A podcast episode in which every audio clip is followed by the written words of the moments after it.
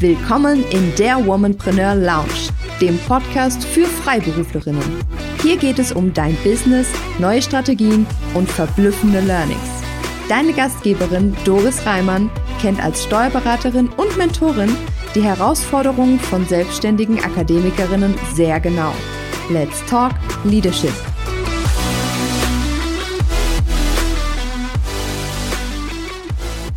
Bevor ich meinen heutigen Gast in der Womanpreneur Lounge begrüße, habe ich zwei Veranstaltungstipps für dich.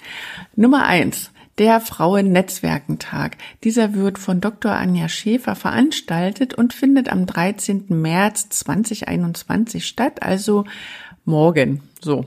Ähm, du kannst dich kostenfrei anmelden. Die Anmeldemöglichkeit findest du in den Show Notes und ich bin eine der Speakerinnen auf diesem Frauennetzwerkentag und mein Thema ist Think Different Netzwerkaufbau mit Facebook.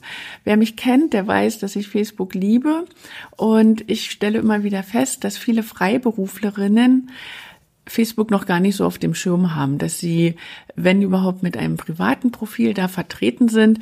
Und ich möchte dir einmal aufzeigen, wozu du Facebook für dein freiberufliches Unternehmen nutzen kannst und vor allem natürlich auch, wie du diesen Netzwerkaufbau betreiben kannst. Und das kann man natürlich dann auch auf alle anderen Social-Media-Plattformen übertragen. Das gilt ja nicht dann nur für Facebook. Also sei gespannt. Es gibt äh, noch andere Expertinnen natürlich, die Impulsvorträge und Keynotes halten. Ähm, ich glaube, sie hat da eine sehr gute Mischung zusammengestellt, die wirklich für alle interessant sind und das eben nicht nur für Selbstständige, sondern auch für Arbeitnehmerinnen. Und von daher freue ich mich sehr, dich dort ja, zu sehen und wenn wir uns da austauschen. Es gibt auch eine ähm, eine LinkedIn-Gruppe, die Dr. Anja Schäfer dafür erstellt hat. Das alles erfährst du, wenn du dich anmeldest. Den Link findest du, wie gesagt, in den Shownotes. Ja, und dann am nächsten Montag geht's dann auch gleich weiter mit dem zweiten Veranstaltungstipp. Und zwar veranstalte ich einen Fünf-Tage-Workshop für Freiberuflerinnen und den nenne ich Umsatzbooster. Und dieser Workshop ähm, findet im Wege eines wie ich es nenne, Lunch and Learn statt, denn er findet in der Mittagspausenzeit statt, also von 12 bis 12.30 Uhr kannst du dir vom 15. März an diese halbe Stunde reservieren. Bis 19. März bekommst du eben jeden Tag eine halbe Stunde exklusives Training von mir. Das findet in meiner Facebook-Gruppe statt und alle Teilnehmerinnen, die sich anmelden, werden persönlich von meinen Tutorinnen betreut. Auch dort findest du den Link zur kostenfreien Registrierung in den Shownotes. Ja, ich würde mich freuen, dich bei beiden Veranstaltungen begrüßen zu können. Und jetzt freue ich mich, Dr. Judith Rommel zu Gast in der Lounge zu haben. Herzlich willkommen, Judith. Wir haben ein Thema, das für viele Frauen vielleicht ein bisschen mm, schwierig ist, möchte ich es mal bezeichnen. Und wir verraten noch nicht gleich, warum. Das sagen wir gleich im Nachgang. Ähm, liebe Judith, ich freue mich total, dass du da bist. Vielleicht stellst du dich einfach mal ganz kurz vor. Was machst du so? Ähm, wer bist du so? Und dann gehen wir rein ins Thema. Ja, hallo zusammen.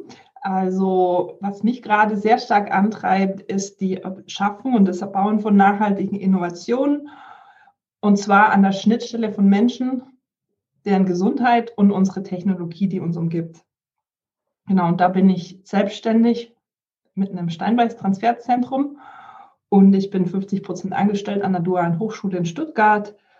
Und wir gründen gerade auch, also ich und sieben andere Menschen, wir gründen zusammen gerade das Bundeszentrum für Neurodiversität als ein Verein, um genauso diese, diese, diese Entscheidungsfreiheit, die es braucht im Umgang mit Technik, zu ermöglichen. Aber jetzt wir heute, wir sprechen über was ganz anderes. Und zwar habe ich Mathematik studiert und Biologie und dann in Chemieinformatik promoviert und ähm, bin dann auch ganz lang in der Forschung gewesen an der Universität Cambridge in England. Und die, ja, ich finde es jetzt sehr spannend, mit äh, Doris über das Thema heute zu sprechen. jetzt, wir machen spannend. genau, denn du hast mir, als wir uns kennenlernten, hast du mir äh, von deiner großen Liebe erzählt und ähm, da dachte ich, das ist für Frauen sicherlich erstmal seltsam zu hören. Du liebst die Mathematik. Und als wir uns kennenlernten, haben wir uns über wirklich sehr viele Themen unterhalten und auch viele Gemeinsamkeiten festgestellt.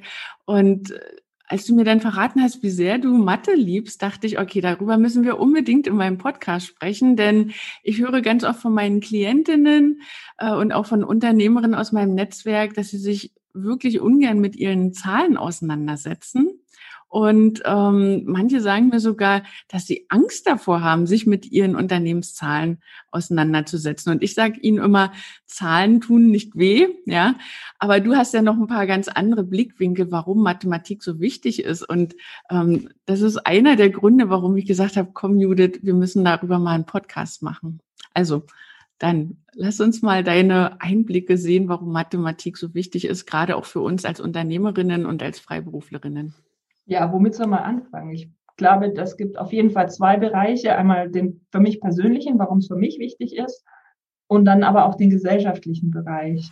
Ja, vielleicht fängst du erstmal bei dir an, oder? Dann kann man da vielleicht eine ganz gute Brücke schlagen. Definitiv als Forscherin, gerade in Naturwissenschaften, es, es, es gibt überall Mathematik und Zahlen stecken überall drin.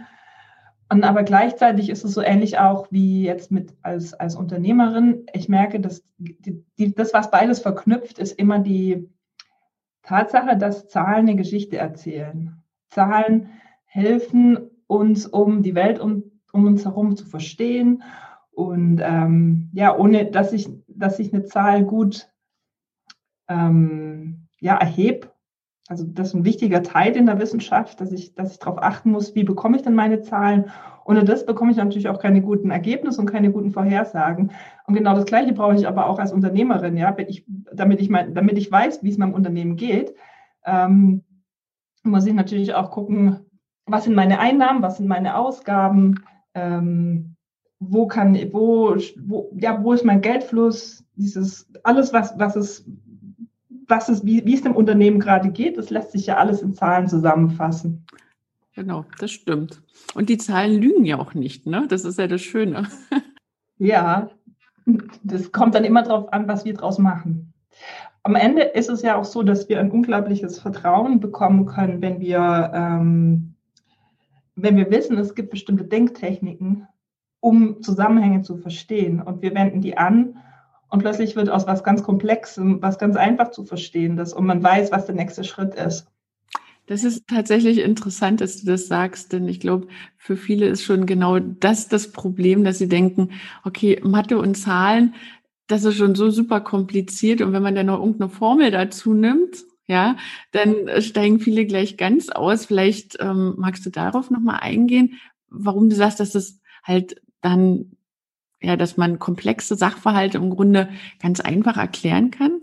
Ja, das ist ja der Kern von Mathematik am Ende. Also man könnte sagen, zumindest sagt es einer, ein, einer der wichtigen Mathematiker, also dass alles, was an, an Denkstrukturen da ist in der Mathematik, dass wir Menschen das gemacht haben. Und das Einzige, worauf wir aufbauen, sind die Zahlen. Also sämtliche Formeln, sämtliche ähm, auch Ausdrucksweisen, Schriften, wie, wie wir was aufschreiben, Symbole und alles, das, das haben wir uns als Menschen überlegt über Jahrtausende. Und ähm, deswegen gibt es da ja natürlich auch einen Spielraum. Also als Mathematiker, wenn man was schreibt, eine mathematische Abhandlung über irgendwelche ähm, größere Zusammenhänge, man fängt immer damit an, festzulegen, was bedeuten die Symbole? Was bedeuten die einzelnen Begriffe? Was meine ich mit dem? Es muss ganz präzise sein. Also das Wunderbare an der Mathematik ist auch, dass wir so eine extrem präzise Sprache haben, um dann Zusammenhänge auch genauer zu verstehen. Und das finde ich, also mir selber, mich entspannt es. Wenn ich sowas tun kann, dann ist es so, ich, also ein gewisses, so wie, wie Kochen im Kopf. okay, also können wir halten, Mathe ist wie Kochen im Kopf. Sehr schön. ja, schon. okay, wunderbar. ähm, genau, du hast gesagt, das ist äh, eine präzise Sprache und im Grunde, vielleicht bei Sprache kann man natürlich nochmal ansetzen und sagen, ähm, es gibt ja so viele verschiedene Sprachen auf der Welt und man muss da immer ähm, schauen, wie man sich verständigen kann, weil man ja, ähm, wenn es gut läuft, hat man noch eine Fremdsprache, in der man sich, ja, sag ich mal, halbwegs durchschlägt, vielleicht manchmal auch noch eine zweite und dann hört es ja bei den meisten schon auf. Und Mathematik ist ja universal verständlich. Ne? Ich meine, die Formeln sind ja weltweit die gleichen und, und Zahlen, äh, da können sich alle quasi ganz leicht auf einen Nenner bringen, oder? es ist jetzt spannend, dass du genau das sagst, weil in meiner Abschlussprüfung hat einer, einer der Prüfer irgendwann gesagt, er kann nicht mehr mitschreiben, weil er versteht nichts. Weil er, also weil die Spezialgebiete in der Mathematik so unterschiedlich sind, wie ich ja vorher sagte, die Begriffe werden ja am Anfang festgelegt. Und dann kann es sein, dass dann im anderen Fachgebiet drin der andere überhaupt nichts mehr versteht. Genau. Aber es ist genau wie du auch sagst, universell im Sinne von, ähm, dass wir eine relativ einfache ähm, Struktur haben, um Objekte zu beschreiben. Also universell in der Physik, in den Ingenieurswissenschaften, in, in der Chemie, auch in, in der Architektur. Das sind ja alles Disziplinen, die bauen auf die Mathematik auf. Und ähm, es gibt auch jemanden, der sagte, dass die, die, die Mathematik die Sprache der Natur ist. Also im Sinne von, dass wir als Menschen versucht haben, die Zusammenhänge, die da draußen sind in unserer Umgebung, so zu beschreiben, dass wir sie anderen leichter auch kommunizieren können. Aber wenn es um Sprache geht, dann ist mir noch eins wichtig, weil also eigentlich ist das Denken ja auch was Individuelles und jeder Mensch macht es anders. Also wir alle verarbeiten unsere Informationen ja auf die eine oder andere Weise. Es gibt Menschen, die sind sehr visuell, die stellen sich dann Bilder vor und, und interpretieren Zusammenhänge bildlich und dann gibt es aber welche, die können das gar nicht, die, die sind eher auf, sie hören Zusammenhänge und, und, und brauchen andere Kanäle, um Dinge zu verarbeiten im Kopf. Also die, die würden viel, also für die Menschen, die müssen sich quasi die Mathematik in den Kopf singen, würde ich sagen. Oder die, die, ja doch, ich, also ich, ich hatte auch schon mal mit jemandem, saß ich dran und dann haben wir Funktionsgraphen gesungen, weil die Vorstellung gab es nicht. Der, der, konnte sich nicht vorstellen, den Unterschied zwischen einem Punkt auf einem Funktionsgraphen oben und Fun Funktionsgraphen unten. Also haben wir dann einfach mal angefangen, mit Tonhöhen das zuzuordnen. Und dann ist es schon, also es gab eine andere Verbindung zum Außen, zur Natur. Und dann fiel mir auf, wow, wir brauchen als Menschen den Spielraum, um, um diese Sprache so für uns, sich an uns anzueignen, dass es unsere eigene sein kann. Und dann gibt es auch kein Unverständnis mehr, sondern es ist uns allen klar. Aber jeder hat sein eigenes, ja, auch seine eigene Gefühlssprache ein Stück weit. Die, also es hat ja auch, wenn, also Mathematik an sich ist die Kunst des Denkens und des Lernens. Also die Wissenschaft von den Strukturen, die wir als Menschen schaffen, um Eigenschaften und Muster in unserer Umgebung zu erkennen. Und wie wir das tun, da gibt es ganz viel Spielraum. Also auch das ist was, was mich wirklich fasziniert, dieser Spielraum und die Vielfalt, die es gibt im Denken und in der Mathematik. Ja, okay. Ähm Du hast mir äh, quasi, als wir uns damals unterhalten hatten, schon mal erzählt, äh, dass es im Grunde ja schon im Unterricht, also im Schulunterricht wichtig wäre, den Schülern auch die Denkkonzepte der großen Mathematiker äh, quasi ihrer Formeln und ihrer Annahmen zu erklären. Ähm, ich denke da immer, ich glaube, das erste, was einem einfällt, ist Pythagoras als Beispiel, ja, so Satz des Pythagoras. Dann denkt man vielleicht noch, was man irgendwann mal in einem Trickfilm gesehen hat, wie er vielleicht mit einem Stöckchen da Dreiecke in den Sand gemalt hat. ähm, ja. Ähm, also ich sag mal, warum wäre das so wichtig, dass man den Schülern schon ähm, das erklären würde, was das Konzept hinter diesen Annahmen ist oder wie die diese großen Mathematiker überhaupt auf äh, ihre ähm, ja auf die Formeln und auf auf dieses ganze Denkkonzept dahinter gestoßen sind. Also würde das uns Menschen an so, als solches helfen, dass wir einfache Analogien finden oder äh, wäre es dann besser möglich, komplexe Sachverhalte zu verstehen, also generell, ja, oder würde uns das irgendwo auch eine ganz andere Verständnisebene eröffnen, weil es wird ja auch oft gesagt, dass, dass wir ja noch gar nicht unser gesamtes Potenzial, was unser Gehirn quasi so liefert sozusagen, dass wir das ja gar nicht ausschöpfen. Hat es so damit zu tun oder geht es eigentlich in eine andere Richtung?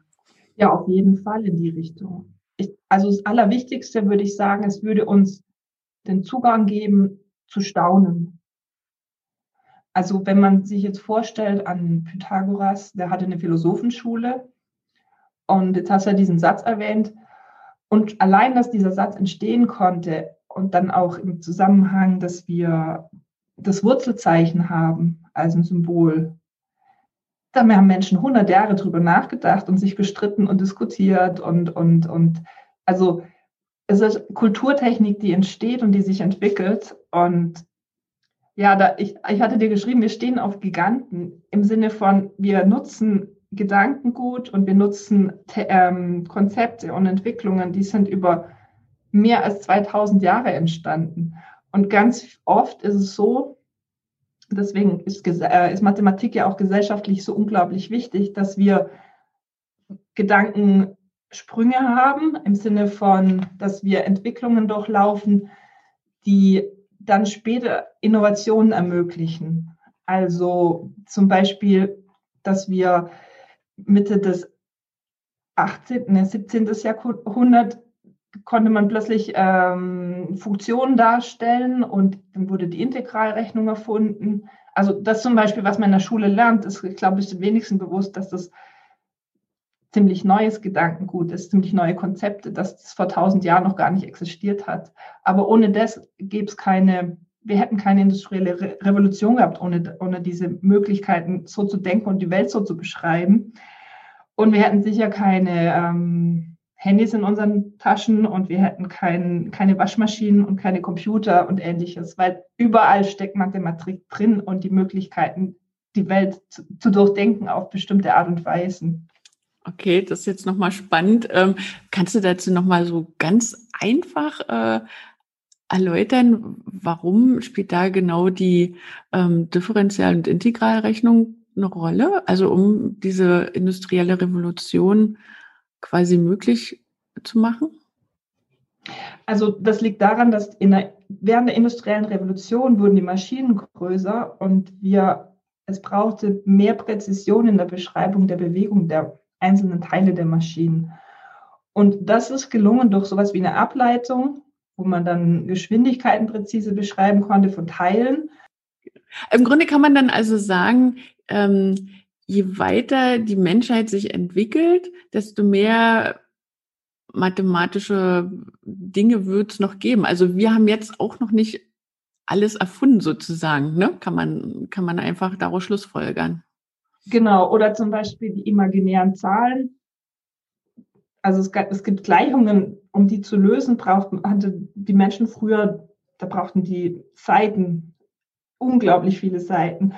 Und dann hatte einer die Idee, ja, er setzt minus eins gleich, Wurzel aus minus eins gleich i als imaginäre Zahl und hat unseren Zahlenraum nochmal erweitert. Aber so Zahlenraumserweiterungen, die sind in der Geschichte immer auch mit ganz viel Diskussion verbunden. Also als das passierte dann im 17. Jahrhundert, da gab es auch viel Streit aus der Kirche, ja, die Zahl sei des Teufels und es kann doch nicht sein, eine Zahl, die imaginär ist und, und, und. Und heutzutage, egal wo man hinschaut, die Zahl wird verwendet. Also die Elektrotechnik, die Quantenphysik, ähm, auch in der Chemie. Es gibt so viele Gleichungen und, und, und, und Denkweisen, wo, man, wo es undenkbar wäre, die imaginären Zahlen wegzulassen. Okay, spannend. Aber ich glaube, jetzt müssen wir wieder ein bisschen zurückkommen zu dem, dass unsere Hörerinnen noch ja, ich glaube auch. dass sich noch ein bisschen wohlfühlen und ich denke, oh Gott, oh Gott, ich habe es ja gewusst, die Mathematik, die ist wirklich zu gefährlich. Naja, das Schöne ist, wir haben ja da ganz viel Spielraum. Also es, man kann sich vorstellen, es ist echt alles möglich, dass man merkt, okay, ich kann Zahlen, ich kann, es, es gibt die natürlichen Zahlen, mit denen kann ich Dinge abzählen, physische Objekte. Und dann kann ich die aber auch in Verhältnis setzen. Dann kann ich zum Beispiel einen Kuchen aufteilen oder, oder irgendwelche, also mir, mir vorstellen, okay, wenn ich jetzt fünf, fünf Sachen aufteilen möchte unter 20 Leuten, ja, wie viel bekommt denn dann von, wie viele Teile bekommt denn jeder? Also das, das ist so, das jedem einfach eingänglich verständlich, hoffe ich, denke ich. genau. Und dann gibt es natürlich auch die Zahlen, die, die die, ähm, wie du vorher sagtest, mit dem Pythagoras, wo, wo man dann plötzlich merkt, okay, es ist nicht alles, was in der Welt an Objekten existiert, lässt sich durch so ein Verhältnis ausdrücken. Also es gibt Maße, die, die lassen sich nicht als ein Verhältnis von zwei ganzen Zahlen darstellen.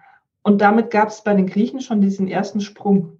Und es hat aber mehrere Jahrzehnte mindestens gedauert, bis es diese Idee gab, okay, dann nennen wir das halt Wurzel aus einer Länge und ähm, rechnen damit. Somit sind dann die, ähm, die reellen Zahlen entstanden. Genau. Aber also das ist so immer, das passiert in unserer Geschichte immer wieder, immer wieder, dass, dass Denkmodelle kommen und dass wir anfangen, anders zu denken. Und wenn ich das übertrage, aber auf, auf ein Unternehmen, dann kann ja jeder seine eigene Denkweise auch finden. Wichtig ist, und das ist, glaube ich, so diese, die, das Aller, Allerwichtigste, dass wir wissen, welche Annahmen wir haben, äh, wie, also was wir für Denkstrukturen haben und ähm, wie wir unsere Dinge messen, die wir, was wir wissen wollen. Also ich glaube, also ich, das, was ich als Parallele sehe zwischen dem, wie ich als Unternehmer arbeite und vorher als Forscher oder immer noch als Forscher, ist immer, ich baue was auf, ich messe was und dann muss ich das irgendwie analysieren und verstehen und ich lerne was draus. Und dann baue ich das andere wieder neu. Also immer so in so einem zyklischen Denken. Aber was ich und wie ich das genau mache, welche Konzepte ich nutze, ich glaube, da gibt es auch sehr einfache Herangehensweisen. Hm. Also ich selbst denke ja total gern in Analogien. Mhm. Ja. Ähm, und das ist eine Sache, das hilft mir zum Beispiel auch im Steuerrecht weiter.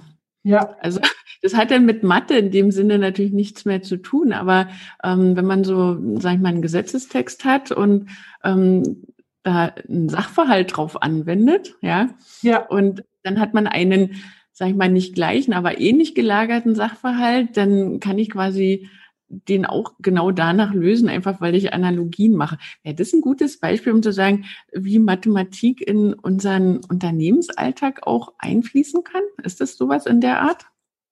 Ja, bestimmt. Ja? Ja. Okay.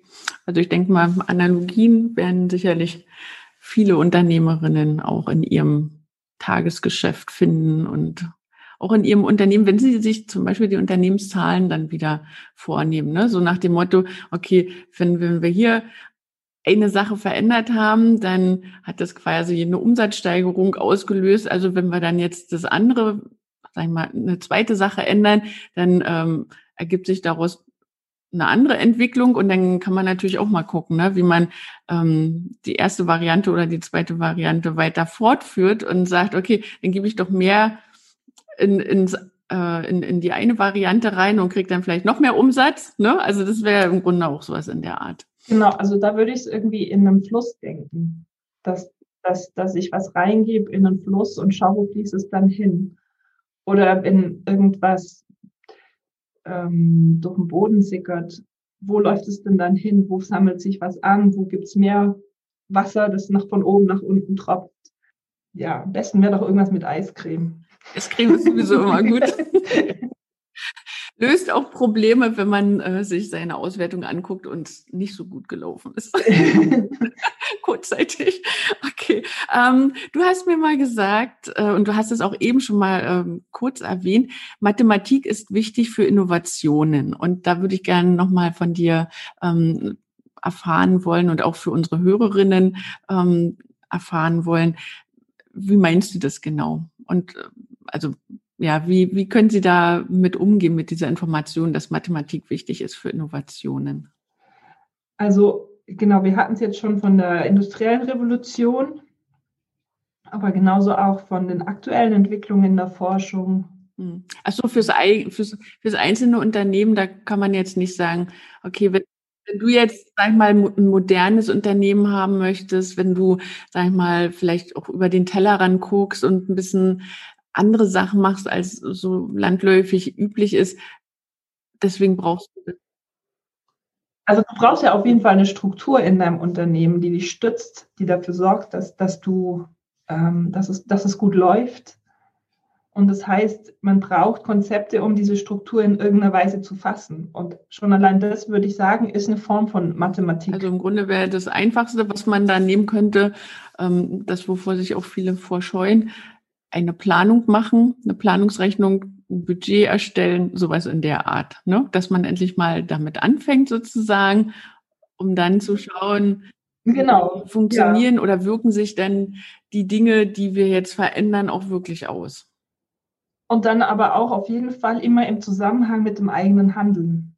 Also wenn ich, wenn ich jetzt A tue, was passiert, immer wieder die Zahlen anschauen. Also die Gewohnheit zu haben, jede Woche auf die Zahlen drauf zu kommen, ist ja auch eine Struktur im eigenen Lebensablauf, die wichtig ist, um ja, um auch das Vertrauen zu haben, dass es gut läuft. Mhm. Okay. Ich sage immer gerne, also es ist bei mir wie so ein Dreierkreislauf. Ich sage immer gerne Analyse, Planung, Controlling. Also ich analysiere erstmal den Ist-Zustand, dann plane ich, was ich verändern will, dann quasi kontrolliere ich, wie hat sich das ausgewirkt, ne? Und dann gehe ich halt wieder diesen Kreislauf und so kann man quasi immer wieder sich weiter verändern und verbessern. Ne? Also ich würde auf jeden Fall sagen, dass es wichtig ist, die eigenen Zahlen zu kennen und zu wissen, wo man denn gerade steht. Also, weil sonst kann man ja gar nicht entscheiden. Du sprichst mir aus der Seele. Danke, Judith. also, ich glaube, dass, dass dieses das Denken können, und ich bin mir sehr sicher, dass wir alle denken können, auf unsere eigene Art und Weise, ähm, dass das die Grundlage ist, um dann auch die richtigen Entscheidungen zu treffen, dass das Unternehmen gut dasteht oder wächst. Und ja, wenn ich jetzt entscheiden muss, kann ich jemand einstellen oder nicht, dann muss ich ja wissen, wo, wo kommt das Geld her dafür, dass ich jemand einstellen kann? Wo ist der Fluss gerade, den ich brauche, um das zu tun? Und wenn ich es nicht weiß, dann zumindest kann ich mir überlegen, wie könnte ich denn den schaffen? Sehr schön. Ja. genau. Du hast uns noch ein paar von deinen Lieblingszitaten mitgebracht zum Thema Mathematik, aber auch zum Thema Denken. So, die wirst du uns ja gleich vorstellen. Und mich würde dann noch interessieren, was findest du denn so besonders inspirierend an diesen Zitaten? Also warum hast du uns gerade die mitgebracht? Also ich hatte eines von Hypatia. Das ist die eine, eine sehr frühe Mathematikerin aus dem vierten Jahrhundert und sie sagte, verteidige dein Recht zu denken. Denken und sich zu irren ist besser als nicht zu denken. Ich glaube, das können wir alle unterstützen oder unterschreiben. Genau, also vage zu denken. Der Spruch der Aufklärung, den gerade im Business-Kontext ist ja super wichtig. Weil den Mut zu haben, es zu tun, kann ganz viel am Ende Positives bewirken. Während wenn man es nicht macht, also ich glaube, ich hätte da nicht so viel Vertrauen dann in, dass es meinem Business gut geht. Ja, und gerade, ja, wir nehmen das Interview jetzt ja heute auf am Internationalen Tag der Frau, glaube ich. Ja. Und ähm, also es gibt ganz viele Mathematikerinnen. Und deswegen gerade den Frauen, die zuhören, hab Mut zu denken und verteidige dieses Recht auch zu denken. Und ich glaube, es ist wichtig zu wissen, dass da schon ganz früh auf Frauen gedacht haben und dass wir eben auch in Strukturen drinstecken, die uns Dinge sagen, die vom, also die, die sicher so nicht stimmen. Also ich, ich kenne Menschen, die mir sagten, okay, ich hatte, ich habe bestimmte Dinge gehört als Kind oder Jugendliche und deswegen traue ich mir jetzt nicht mehr. Deswegen habe ich das Vertrauen in mich selber nicht. Und ich glaube, dass wir das, dass es möglich ist, das auch wieder zu bekommen und dass man das lernen kann. Ja, genau. Das sehe ich auch so. Genau. Ja. So wie man Autofahren lernen kann und, und ähm, ähm, auch andere Dinge. Genau, im Grunde kann man, denke ich mal, alles lernen, wenn der Wille stark genug ist. Ne? Und äh, wenn man sich nicht durch den ersten oder zweiten Rückschlag äh, gleich davon wieder abhalten lässt. Ne? Denn ich sag mal, auch Fahrradfahren hat man nicht gelernt, indem man aufgestiegen ist und losgefahren ist. Ne? Da gab es auch einige Rückschläge und einige Übungseinheiten, die man da hatte. Oder man hatte noch Stützräder, hat sich, keine Ahnung, blutige Knie geschlagen. Also von daher, ähm, es braucht immer ein bisschen Übung und auch ein bisschen Geduld. Ne? Genau, und auch eventuell eine gewisse, eine, eine, eine gewisse Leichtigkeit im, in der Annahme, dass es dass, je, dass wir eben alle auch unterschiedlich sind. Also jeder braucht so seinen eigenen Lernvorgang, seine eigene Art und Weise, die Welt auch für sich zu erobern, ein Stück weit. Genau.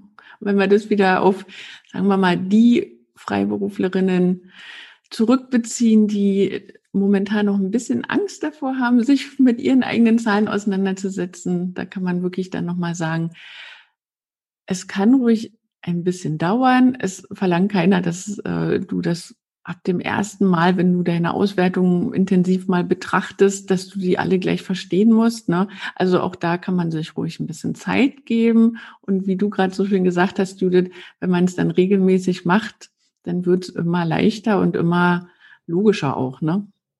Ja, für mich ist auch das Durchdenken immer ein großes Abenteuer. Ja. ja. ja.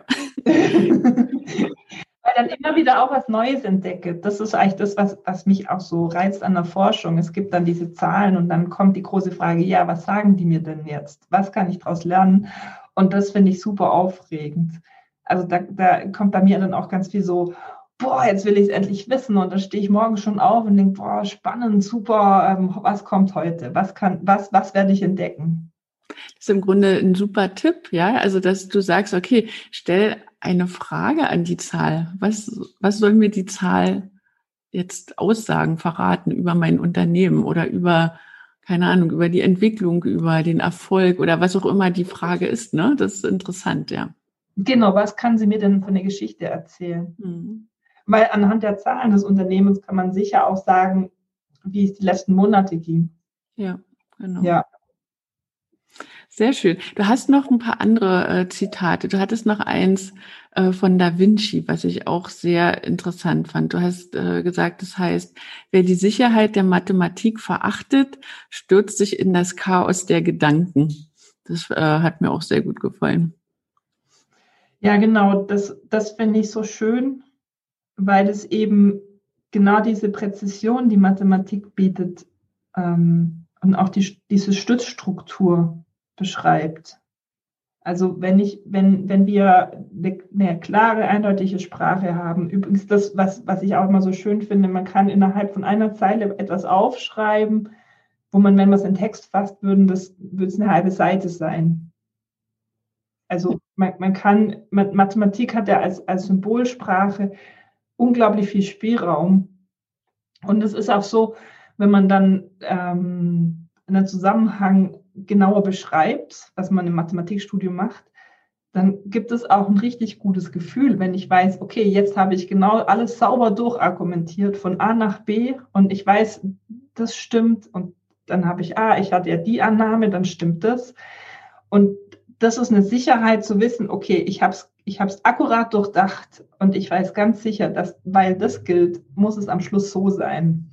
Und ich glaube, in den Rechtswissenschaften gibt es auch solche ähm, Kausalketten, die einem dann eine gewisse Grundsicherheit geben im Leben. Ähm, was gilt wann? Wann kann ich was tun und warum und wo ist mein Spielraum? Ich glaube, den Spielraum, den es braucht, um, um entscheiden zu können, das ist das, was man mit, was mit Sicherheit auch gemeint ist durch die Mathematik. Genau. Und im Grunde könnte man das Zitat von Da Vinci dann ja auch wirklich so auslegen, dass man sagt, okay, wer seine Unternehmenszahlen verachtet, stürzt das Unternehmen ins Chaos. Ja, also ganz genau so. Ähm, Stimmt, ich weiß es nicht.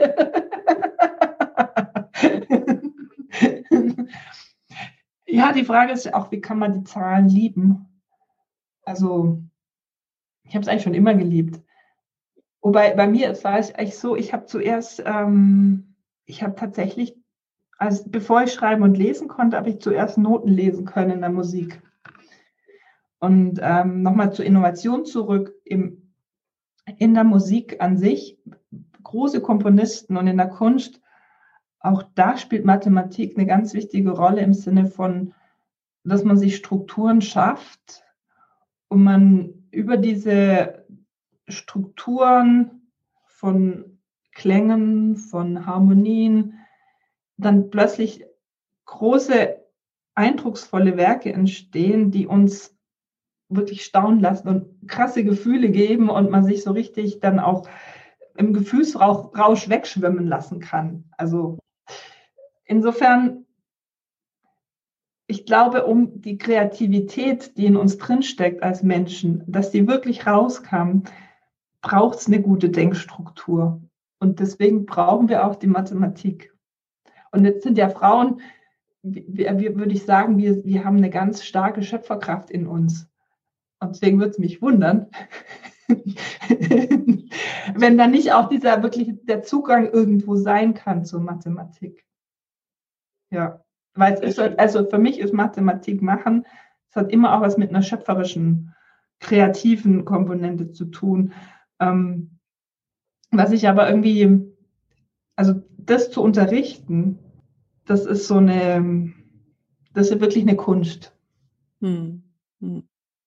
Also ich muss sagen, wenn ähm, also Menschen, die mich kennenlernen und äh, mitbekommen, ach ja, sie ist Steuerberaterin, dann denken die immer oder sagen mir es auch oft, ach na ja, Zahlen sind ja für dich kein Thema und ähm, du liebst ja Zahlen. Also so eine Sachen kommen dann raus und dann denke ich immer, okay, ist schon irgendwo richtig, ja, dass Steuern und Finanzen natürlich mit Zahlen zu tun haben, aber ähm, so richtig finde ich wie du natürlich Mathematik auch beschreibst und kennenlernst und studiert hast, das ist natürlich nicht das Gleiche. Und ich erinnere mich ganz gern zurück an meinen Matheunterricht. Dann hatte ich dann nämlich, ähm, habe ich da gesessen mit einer Mitschülerin, die war eigentlich aus einer anderen Klasse. Wir waren dann da so in Kursen auf dem Gymnasium und wir haben das geliebt, diese ganzen Aufgaben, also gerade hier so Integral-Differentialrechnung auszurechnen, ja, und äh, haben dann immer geguckt, ob wir aufs gleiche Ergebnis gekommen sind. Und manchmal kam dann auch die Lehrerin vorbei und hat dann äh, gesagt, ja, hier guckt mal hier nochmal oder ne. Also das hat mir auch also richtig Spaß gemacht, so wie du das sagst. Ne? Also man, man hat da richtig, man kann da richtig drin auch aufgehen in den Zahlen. Und ich sag mal, das Gleiche ist es jetzt natürlich nicht, wenn ich sitze und ähm, ja, mir einen Steuerfall angucke. da habe ich zwar auch mit Zahlen zu tun, aber ich finde, das ist halt schon nochmal komplett eine andere ähm, Sache. Aber es gibt so ein gewisses Gefühl von Zufriedenheit, oder? Wenn man das, wenn man dann das durchdacht hat und am Schluss das schöne Ergebnis dasteht, dann ist es so ein ah, schön. Also mich entspannt der Vorgang, aber auch dann, dass dann ein schönes Ergebnis dran steht und dass ich weiß, okay, ich habe es jetzt wirklich durchdacht und ich weiß, wo stecken alle Annahmen drin wo es schief gehen könnte. Also das ist natürlich auch die Kunst in der Mathematik zu wissen, wo sind denn jetzt die Fallstricke?